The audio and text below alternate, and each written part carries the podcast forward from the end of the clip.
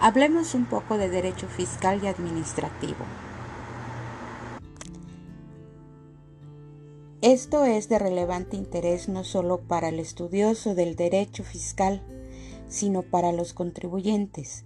Hay que conocer las defensas de estos ante el Estado personificado en el fisco.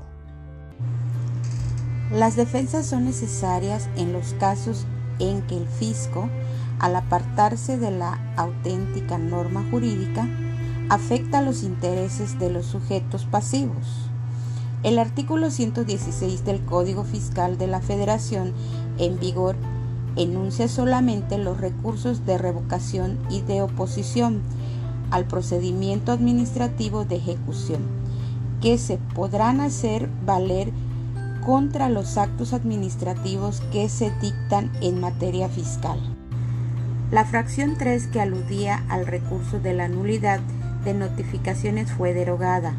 No obstante lo anterior, el artículo 129 del mismo código señala, cuando se alegue que un acto administrativo no fue notificado o que lo fue ilegalmente, siempre que se trate de los recurribles conforme a los artículos 117 y 118, se estará a las reglas siguientes.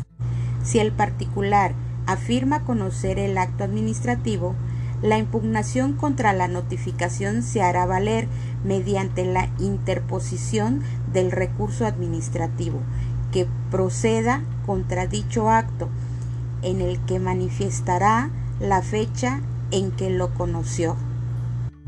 En caso de que también impugne el acto administrativo, los agravios se expresarán en el citado recurso, conjuntamente con los que se formulen contra la notificación.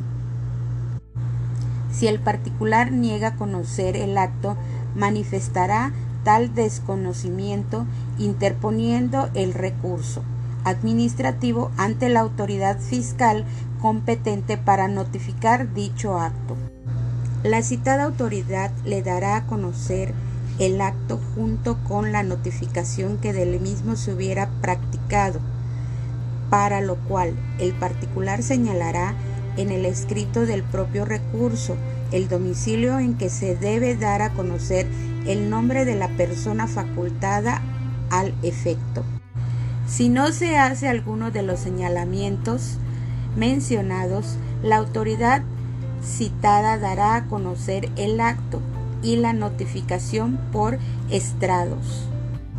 El particular tendrá un plazo de 45 días a partir del siguiente día en que la autoridad se los haya dado a conocer para ampliar el recurso administrativo impugnando el acto y su notificación o solo la notificación. La autoridad competente para resolver el recurso administrativo estudiará los agravios expresados contra la notificación, previamente al examen de la impugnación que en su caso se haya hecho del acto administrativo.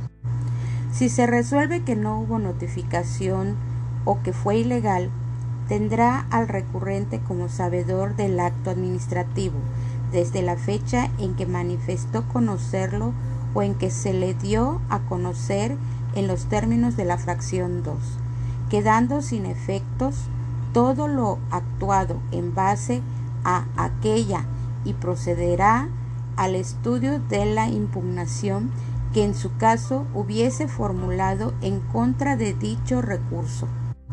Si se resuelve que la notificación fue legalmente practicada y como consecuencia de ello la impugnación contra el acto se interpuso extemporáneamente, desechará dicho recurso.